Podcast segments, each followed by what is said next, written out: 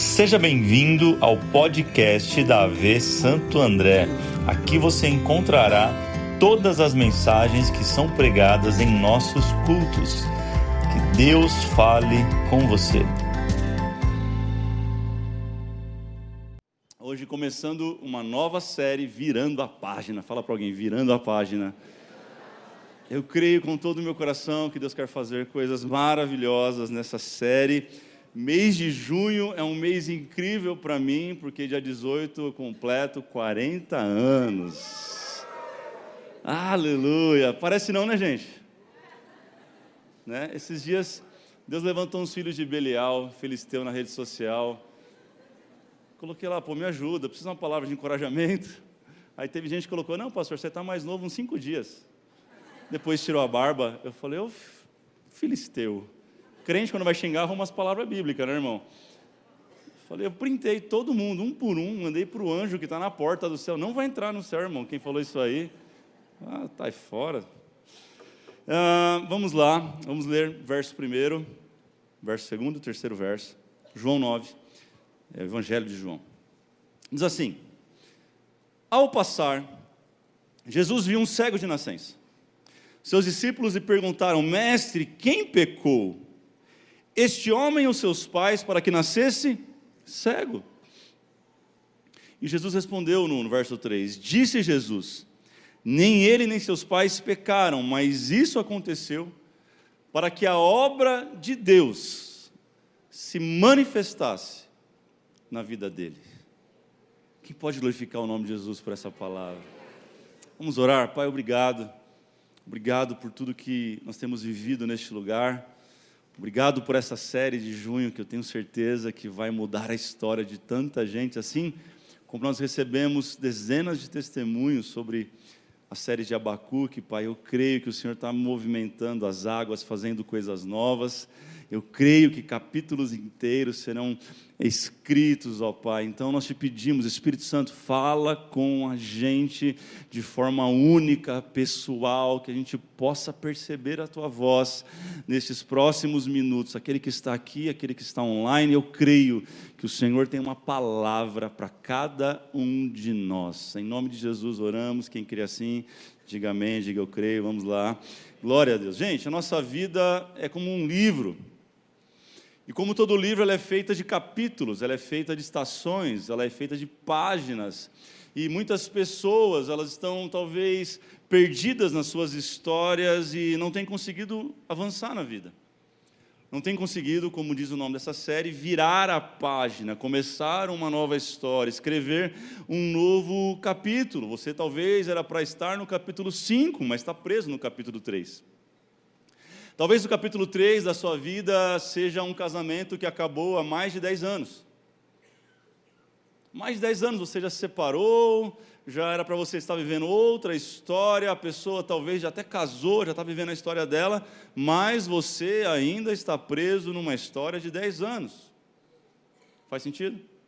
Outros estão presos numa demissão de uma empresa que tiveram, porque aquela era a empresa, aquele lugar era onde eu gostava de trabalhar, porque lá me dava vale-refeição no papel ainda. Eu gastava como eu queria, pastor. Aquela empresa era incrível porque final do ano tinha a sacolinha dos meus filhos. Aí você fala, quanto tempo faz? Já faz 20 anos. E tem gente ainda com esse espírito, com essa, com essa mentalidade, vivendo um capítulo muito atrás daquilo que Deus sonhou e projetou e escreveu para você. Tem pessoas que talvez estão vivendo o capítulo chamado Essa é a igreja que eu nasci. Deus sabe que eu estou falando isso. O Espírito Santo colocou no meu coração. Talvez você seja essa pessoa que está ainda celebrando algo na sua vida que era para você já ter enterrado. Você está nesse capítulo. Essa é a igreja que eu nasci. Como não, não posso mudar de fase? Quem disse que não? Eu não estou falando para você vir para cá, não. Estou falando que talvez você está num lugar que já era para você ter saído faz muito tempo. Talvez esse capítulo já era para você ter virado essa página há muito, há muito tempo. Hoje é o episódio número um. Eu quero falar de algo que talvez vai te confrontar, porque me confrontou essa semana e eu não vou receber essa palavra sozinha de Deus. Eu estou aqui para compartilhar com você. Então anota aí o tema dessa mensagem: é do vitimismo ao protagonismo. Do vitimismo ao protagonismo. A primeira coisa que eu preciso te falar hoje sobre isso é que existe uma grande diferença entre ser vítima do que ser vitimista. Pastor, é a mesma coisa? Não, não é a mesma coisa. Existe uma grande diferença entre ser uma vítima de algo e ser vitimista em algo. Você pode não ter escolhido ser uma vítima, mas você escolhe continuar sendo um vitimista. Como assim? Eu vou te explicar melhor. Talvez eu acredito em você, se você me disser que foi vítima em algo. Talvez você diga assim: eu fui vítima, pastor, de um lar totalmente disfuncional. Eu não escolhi a casa onde eu, onde eu nasci, onde eu cresci, onde eu me criei, e realmente você não escolheu, você foi vítima. Você talvez foi vítima de uma outra situação, uma perda familiar. Você não fez nada para isso acontecer, simplesmente acontecer. E você se tornou vítima disso. Eu acredito em você se você me disser isso. Nós somos vítimas da pandemia. Alguém aqui recebeu um e-mail dizendo assim, ó, fulano de tal, estou chegando na sua vida e vou demorar uns três anos para ir embora. Assinado Covid-19. Você recebeu? Não, somos vítimas disso. O mundo inteiro é vítima de uma pandemia que aconteceu. A questão é que eu não escolho daquilo que eu sou vítima, mas eu escolho me tornar um vitimista daquilo que aconteceu comigo. Existe uma grande diferença. É, ser vítima é uma questão circunstancial, mas ser, se vitimizar é uma questão, uma decisão existencial. Ser vítima é uma fatalidade, diga isso. Ser vítima é uma fatalidade. Já vitimismo, anote aí, é uma mentalidade. É uma decisão. Você escolhe. Eu vi uma definição muito boa de vitimismo. É o indivíduo que se sente punido pela vida de tal maneira que se vê como uma marionete de um mundo totalmente injusto. É uma mentalidade. E o que Deus quer fazer em nossas vidas nessa série, a partir de hoje, é mudar a nossa mentalidade. A Bíblia chama isso de metanoia mudança de mente. Você pode ter sido vítima de algo, mas você não precisa continuar vivendo no vitimismo. Quem está comigo, diga amém. amém. A gente vai ver isso na Bíblia de Gênesis e Apocalipse. Várias pessoas que foram vítimas, mas não se vitimizaram. Exemplo, José do Egito. Foi uma vítima, sim ou não? Claro! Ele foi traído pelos seus irmãos, o jogaram numa cova, não bastando, venderam ele como escravo para uma caravana egípcia que estava passando. Ele vai para o Egito, uma terra distante, um jovem em torno de 16, 17 anos, vítima, vítima, vítima. Vai para a prisão, chega lá, de novo vítima, vai para a casa de Potifar, vítima. Ele tinha tudo para ser uma pessoa vitimista, ele tinha tudo para parar a vida dele naquele capítulo, mas porque ele não se vitimizou, ele se tornou governador do Egito e o sonho de Deus para a vida dele aconteceu.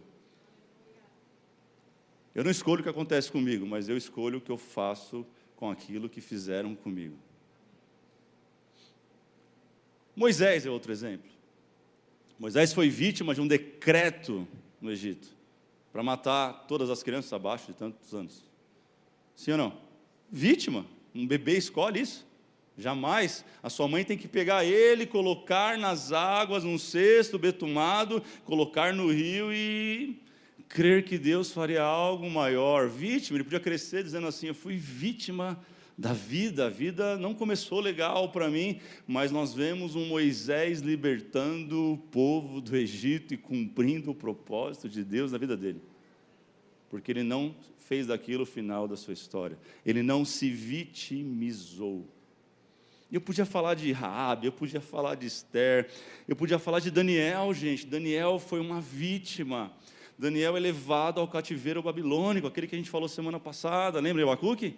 Abacuque tem a visão do cativeiro babilônico, e quem vai para lá? Daniel, um jovem, inteligente, sábio, sabe? Ele podia dizer: Eu sou vítima dessa situação, minha vida acabou, mas ele se torna uma referência, ele continua orando a Deus, continua entregando seus dias ao Senhor, ele é jogado numa cova por não se dobrar, mais uma vez vítima, para morrer com os leões, mas porque ele não se vitimizou, os leões fizeram um jejum para Daniel. Ele se tornou um jovem importante naquele reinado, e o nome do Senhor foi exaltado na Babilônia, porque ele não se vitimizou, mas ele foi vítima. Eu podia falar de tanta gente, mas hoje a história é sobre um cego de nascença que nós lemos um rapaz, um jovem que foi vítima da vida. Nasceu cego. Nasceu cego. O que ele fez para nascer cego? A gente já percebeu no texto que não tem um motivo. Mas nasceu cego, nunca tinha visto sequer a luz do sol, os pássaros, a natureza, a beleza que Deus criou, nem uma noite incrível, um luar maravilhoso, ele nunca viu isso. Um jovem que foi cerceado do direito de brincar com outros porque tinha essa deficiência, diferente de hoje, que uma pessoa com deficiência visual, ela pode estudar, se formar, trabalhar, constituir família, ela pode até ter a sua receita, se autossustentar, mas naquela época não. O destino daquele jovem era ser um pedinte o resto da vida, vítima vítima, vítima, mas ele não se vitimizou. O texto diz que Jesus passou aonde ele estava e afetou a sua história para sempre. O texto vai dizer que nós lemos que os discípulos ficaram ali sem entender, porque havia um entendimento de que havia maldição hereditária e alguém que, tava, que nascesse cego, com alguma deficiência, era porque carregava o pecado dos pais. E eles perguntam: Jesus, está vendo esse cego aqui? Estou. Quem que pecou? Ele ou seus pais? Às vezes não basta a vida trazer algumas coisas que nós não queremos e nos fazer de vítima, ainda se levantam uns endemoniados para querer apontar o dedo e dizer assim: Você tem culpa disso. Você fala, poxa, que palavra de encorajamento. Às vezes aparece alguém para apontar o dedo a você e dizer assim: É, eu acho que você. Você bobeou nessa, você podia estar melhor.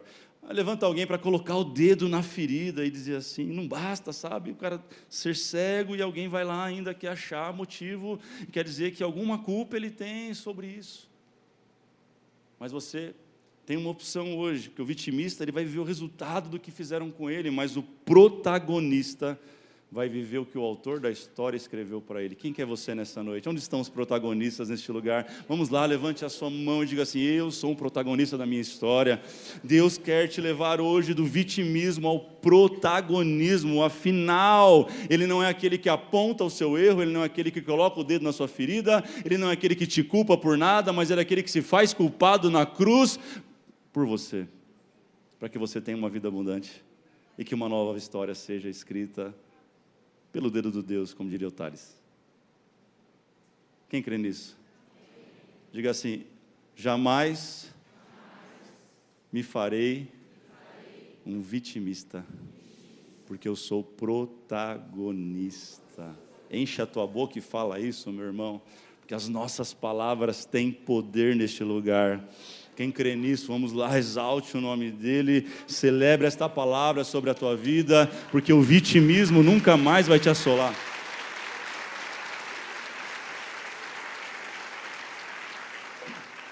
Segundo lugar, segunda coisa que eu aprendo com esse jovem é não espiritualize o natural. O crente que gosta de espiritualizar tudo. Tudo ou é Deus é o diabo? É ou não é, irmão? Vamos lá, a gente gosta de dar culpa para alguém, a gente gosta de atribuir para alguém, mas nem tudo é a vontade de Deus na nossa vida e nem tudo foi o diabo que causou. Tem gente que consegue assim terminar um casamento e falar glória a Deus. Glória a Deus aonde, irmão? Isso é uma tragédia. Perdi emprego, aleluia, Deus sabe todas as coisas. Não, gente. Pode ficar triste quando você perdeu o emprego, você pode ficar triste quando acontecer algo ruim com você, não tem problema, você vai ser menos crente por isso não, porque a gente quer espiritualizar demais, está entendendo? Ou é Deus ou é o diabo. Deixa eu explicar melhor para vocês. Uma pessoa que não, não come direito, a alimentação dela é totalmente desregrada. Talvez você conhece alguém assim. Só come besteira. Lanche na segunda, pizza na terça, e vai assim sucessivamente até chegar o domingo. Domingo é dia de devila, afinal. Talvez você conheça alguém assim que come desregrado, não faz exercício, alguém que ama mais o doce do que o salgado, alguém que pega o cardápio, o prato principal já olhando a sobremesa. Tem alguém assim? Vamos lá, levanta a mão, me ajuda nisso, também estou nessa aí. Como é bom doce, gente. Deus criou doce, aleluia. Glória a Deus. Aí você vai fazer um exame e sai lá, pré-diabético. Eu te pergunto, é culpa de quem? De Deus ou do diabo? Pastor, é culpa do pudim. Tava irresistível aquele pudim. É culpa, a culpa é da torta de limão. A culpa é da Marisa que fez a torta de limão. Não, gente. São consequências naturais de decisões que eu tomo. Afinal, somos produto do meio, diria Kepler, um cara da, do marketing aí. Ele tinha toda a razão. Um outro exemplo, alguém que está no emprego, emprego dos sonhos, vivendo aquilo que, uau, como eu amo esse emprego, e o teu, teu chefe, ele vai dizer assim para você, ó, poxa, você podia fazer um curso. Olha só, olha só, manda um link para você no teu WhatsApp, você podia melhorar isso aqui, você não está sabendo lidar com as pessoas, vai fazer um curso de RP, vai fazer um curso, sabe, de comunicação social, enfim, vai fazer alguma coisa, vai se preparar, um MBA. E aí, de repente, você não faz nada, vem um facão na empresa, e o teu nome vai para o facão, você perde o emprego. Eu te pergunto, a culpa é de quem? De Deus ou do diabo? De quem, gente? É uma consequência natural. Não adianta você espiritualizar aquilo que é natural, aquilo que é uma consequência natural. Sabe o que acontece? Tem muita gente se vitimizando porque tem colocado a culpa na pessoa errada, no lugar errado. Ela nunca tem culpa. Ela nunca tem responsabilidade. Sempre algo que fizeram com ela. Conhece alguém assim? Algo, é algo que aconteceu com ela, ela nunca tem. E Deus está dizendo: existem coisas que são talvez naturais, a maioria delas. Esse rapaz, ele foi vítima, mas não se vitimizou até a morte. Ele permitiu Jesus escrever uma nova história para ele. Eu repito. Olha o verso 5, gente, coloca aí para mim. João 9, 5. Vai dizer algo muito interessante assim: enquanto estou no mundo, Jesus falando para os discípulos, eu sou a luz. Da onde? Pergunta: qual era o problema desse jovem? Diga assim: escuridão. Ele vivia na escuridão. Jesus chega e fala assim: teu problema é escuridão? Eu sou a luz do mundo. Eu vim aqui para iluminar a tua história. Jesus está falando para alguém, quais são os capítulos sombrios da tua história que a luz do mundo chegou, ele quer trazer luz a cada ambiente escuro da sua história e trazer transformação na sua vida. Jesus é cirúrgico, olha o que ele fala, verso 6 é chocante, porque ele diz assim: tendo dito isto, acabou de falar que ele era a luz do mundo, ele vai lá e cuspiu no chão. Gente, ele cuspiu no chão, misturou com terra, a saliva e aplicou aos olhos do homem. Quem acha isso incrível, diga amém. Eu acho bizarro. Quem precisa de uma oração aí para resolver um problema, alguma deficiência? Eu vou estar ali no final do culto. É que não tem terra aqui, mas a gente podia arrumar um. Vamos usar o método de Jesus. Que método incrível! Você imagina depois de uma gripe, então, se fosse. Jesus faz algo totalmente inusitado, inesperado, estranho para dizer o mínimo. Se fosse eu, na primeira escarrada que Jesus desse, eu estava já do outro lado da cidade. Você está louco? Vai passar isso em mim nunca. Prefiro ficar cego. Deus me livre. Gente, ele cuspiu no chão, gente. Deixa eu repetir para você. Ah, mas ele era cego, era melhor isso. Pois é. Eu acho que eu não deixava. Quem deixava aí, vamos fazer uma, uma uma pesquisa aqui. Jesus faz algo nunca visto antes e ele quer dizer uma mensagem para esse jovem. Porque mais para frente você vai ver um, versículo dizendo assim nesse texto: E Jesus curou um cego de nascença, algo que ninguém nunca tinha visto antes acontecer. Deus é desses, ele faz coisas inusitadas que ninguém nunca viu. Só que só vive quem está aberto para o novo. Só vive quem está disposto a receber o novo de Deus. Eu vou te explicar melhor. Enquanto você achar que todo pastor é ladrão, você não vai encontrar nenhuma igreja para ser família com ela. Porque você vive o capítulo passado da sua história.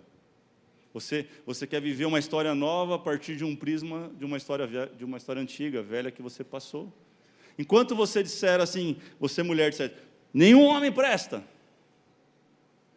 você nunca vai achar o, o homem de Deus para a tua vida.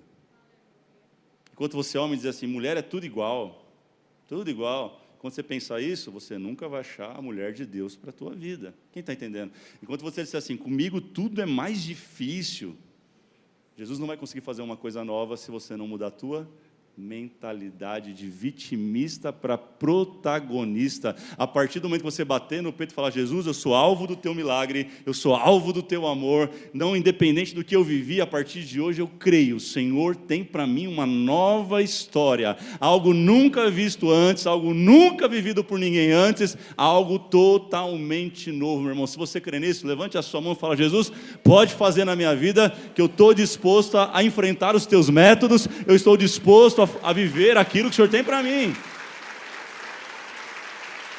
Aleluia! Aleluia! Eu, hein, cuspi no chão. Ah, a primeira coisa que vem, cara, que ranço. Ah, sabe? Deus quer tirar esse ranço da tua vida. Quando você ouve falar sobre essa história que você teve terrível, que você foi vítima, ele quer arrancar esse ranço, fazer algo novo para você. Esse jovem teve a vida dele totalmente afetada após Jesus na sua vida. E ele quer fazer isso hoje na tua vida. Olhe para alguém e diga assim: Deus quer escrever uma história nova só para você. Você que está online, escreve isso aí. Deus quer escrever uma história nova só para mim. Chega de você andar na carona do outro, você foi chamado para ser protagonista da sua própria existência, da sua própria história. Chega! Fala para alguém, chega. Fala assim: Jesus está dando um basta hoje. A partir de hoje, você é protagonista. Você crê nisso? Deus quer escrever uma nova história. Quem crê, diga amém. Mas não deixe as tuas emoções te sabotarem. Emoção é bom demais, mas atrapalha demais. Olha só, o vitimista ele é governado pelas suas emoções. Mas o protagonista é gestor das suas emoções. Anota essa, vou repetir: o vitimista é governado pelas suas emoções, mas o, o protagonista é gestor das suas emoções. Provérbios 16, 32 vai dizer assim: Melhor é o homem paciente do que o guerreiro, mais vale controlar o seu espírito do que conquistar uma cidade inteira. Sabe porque talvez você não está vivendo aquilo que Deus tem para você não consegue virar essa página, está pesada essa página, porque as tuas emoções estão atrapalhando você. Você está sendo governado pelas emoções. Anote isso, escute isso uma vez por todas. As emoções podem ser uma ótima companheira na sua vida, jamais a motorista da sua vida. É ótima para sentar no banco de carona e você viver isso, mas decisão se torna se toma a partir de razão. A Bíblia diz que o coração do homem é enganoso e leva ele por caminhos tortuosos, emoção. Quem está comigo aqui? Diga amém. Um psicoterapeuta suíço disse algo muito interessante chamado Jung. Ele falou assim: aquilo que não enfrentam, enfrentamos em nós mesmos, acabaremos encontrando como destino. Tem algo que precisa ser resolvido dentro de você, nas tuas emoções. Então, ei, um conselho: assuma o controle das tuas emoções hoje. Mais do que isso, convide o Espírito Santo para te ajudar nesse trabalho. Mais do que isso, receba essa palavra em nome de Jesus e alinhe as tuas emoções com o propósito de Deus para a tua vida e chega de se vitimizar e se torne o protagonista da sua história, meu irmão. Não permita que as emoções governem você. Fala para alguém, não permita. Jamais que as emoções te dominem. Coloca a mão no seu coração e diga assim: se Jesus é o, é o autor da vida, eu sou o protagonista da minha história. Você crê nisso? Celebra isso, meu irmão, em nome de Jesus. Aleluia. Em último lugar, no verso 7. Verso 7 do texto, coloca para mim, verso 7. Diz assim: Então lhe disse, Jesus deu uma ordem para ele, presta atenção na ordem. Vá lavar-se no tanque de Siloé, que significa enviado. O homem foi, lavou-se e voltou vendo. É lindo isso, é não é, gente? Quem acha incrível isso? Mas preste atenção, sabe por que ele viu isso? Número 3, porque o vitimista ele se lamenta a vida inteira, mas o protagonista ele reage. Eu vou repetir. O vitimista se lamenta, o protagonista reage. Não entendi, pastor, eu vou te explicar melhor. Depois de tudo aquilo, o lodo passou no rosto dele e tal, Deus fala, agora você vai se lavar, e talvez Jesus podia vir com um balde, Jesus podia vir com um jarro e lavar os olhos dele e resolver o problema, sim ou não? Mas ele fala, vai se lavar no tanque de Siloé. O detalhe é que esse tanque ficava quase dois quilômetros de onde ele estava. Parece maldade de Jesus, parece ou não? O cara é cego, Jesus. Quase dois quilômetros. Dois quilômetros para você entender. Deve ter uma padaria a 200 metros da tua casa. Tem ou não tem? E você vai de carro. Olha Deus revelando aí. Estou com o espírito de revelamento hoje. Agora, ele pega um cego, cego de nascença, fala para o cara, vai se lavar dois quilômetros. Está falando, reage, meu irmão. Reage, porque a gente acha que basta receber uma boa palavra no domingo e está tudo certo, resolver nossa vida. Não, não, não. O que muda a minha vida não é o que eu sei da palavra, mas é o que eu reajo à palavra. Que muda a minha história não é saber trocentos versículos, mas eu sei um, e aquele é verdadeiro em mim, eu reajo àquilo, eu vivo de acordo com aquilo, aquilo muda a minha história. Deus está falando para alguém aqui, não adianta você sair de culto, entrar em culto, sair de série, entrar em série, se você não reage à palavra que Jesus já liberou sobre a tua vida. Ele já te curou. Ele já colocou em você algo poderoso, está falando agora vai se lavar, porque você vai voltar vendo. Duas opções, ou continuar se lamentando ou abraçar novas oportunidades. Porque quem fica procurando culpados perde tempo, mas quem reage ganha chances. Deus é um Deus de novos começos. Ele tem um novo começo para a tua história. Pare de colocar reticências, reticências numa história que é para você pôr um ponto final e virar a página e partir para a próxima. Reage. Reage, fala para alguém, reage em nome de Jesus. Vamos lá, reage. Ele então reage, ele faz parte dele, começa a viver o que nunca viveu. Quero profetizar sobre a tua vida: aqueles que estão reagindo a essa palavra viverão o que nunca viveram nos últimos anos, porque Deus está fazendo algo novo na tua vida, meu irmão. Se você crê nisso, recebe essa palavra, reage aí em nome de Jesus, faz alguma coisa. Oh, glória.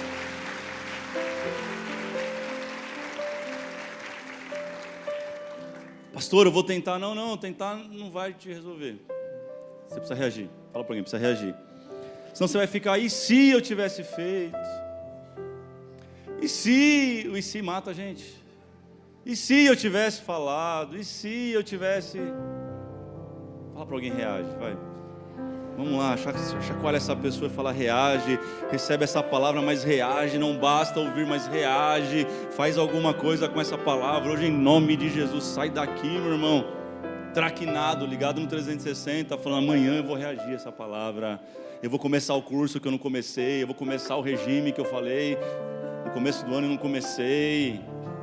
Eu vou reagir porque Deus é comigo, Deus já liberou a palavra, Deus está fazendo grandes coisas. Gente, Jesus já morreu na cruz por você, o melhor de Deus já veio, Jesus já veio, e a Bíblia diz: com Ele veio todas as outras coisas, nele está o sim, o amém. Basta você reagir agora. Fala para alguém, reage, vamos lá. Reage e toma cuidado, porque tem sempre um endemoniado para querer roubar a tua paz. Olha o que diz o verso 19 do texto. Está na Bíblia, não estou falando, não, estou inventando. Coloca aí, verso 19. Os fariseus, não contentes, começaram aqui, ó. Então perguntaram para os pais do menino: É este seu filho, o qual vocês disseram que nasceu cego? Como é que ele pode ver agora? Os caras não acreditam.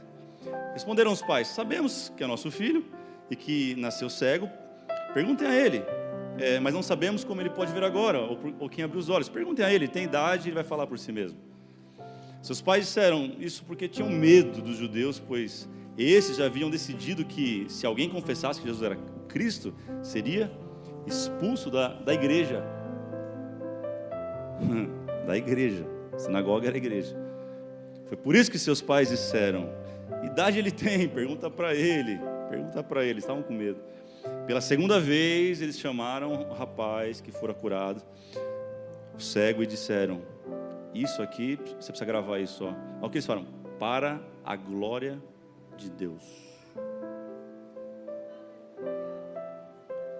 Tem gente que vai usar o nome de Deus para trazer confusão na tua vida. A religião vai dar um jeito, irmão, de te confundir.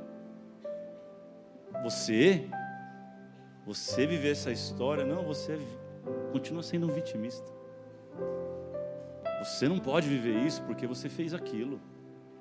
Você jamais vai ser feliz porque você estragou a história de outra pessoa. Está repreendido, meu irmão, em nome de Jesus.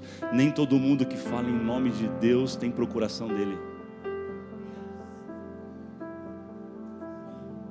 Você pecou, você falhou, você errou, sofreu as consequências naturais de algo que você foi vítima. Jesus está dizendo: Eu tenho uma nova história. A religião vai falar para você: Como assim? Olha o texto, continua. Eles falam em nome de Deus, para a glória de Deus, diga a verdade. Sabemos que esse homem é pecador. Falando de Jesus. E ele respondeu: O jovem, não sei se ele é pecador ou não. Uma coisa eu sei: eu era cego. E agora eu vejo. Ei, olha para cá, presta atenção, eu aprendo algo com isso. Para de querer entender como Deus vai fazer alguma coisa na sua vida. Para de querer se justificar para quem não está nem aí para você. Para de querer explicar a tua situação para gente que fala em nome de Deus, mas não está com você nessa, meu irmão. Para com isso, vai viver o que Deus tem para a tua vida e não importa como, nem quando, nem como vai acontecer, importa que eu era cego, mas agora eu vejo. Importa que eu estava separado, mas agora eu estou casado de novo. O Senhor fez. Importa que meu filho estava fora de casa, mas agora ele voltou para casa. Importa que eu estava falido, mas agora eu estou prosperando financeiramente. Não importa você querer achar culpados ou querer saber de onde veio. Eu era cego e agora eu vejo. Ei, querido, levante as tuas mãos para Jesus e fala assim: Eu era cego, mas agora eu vejo. Fala assim: Jesus eu não sei como o Senhor vai fazer, eu não sei de onde vai vir, mas eu sei que o Senhor é bom e que a tua misericórdia dura para todos sempre. Quem crê, diga amém, se coloque de pé em nome de Jesus.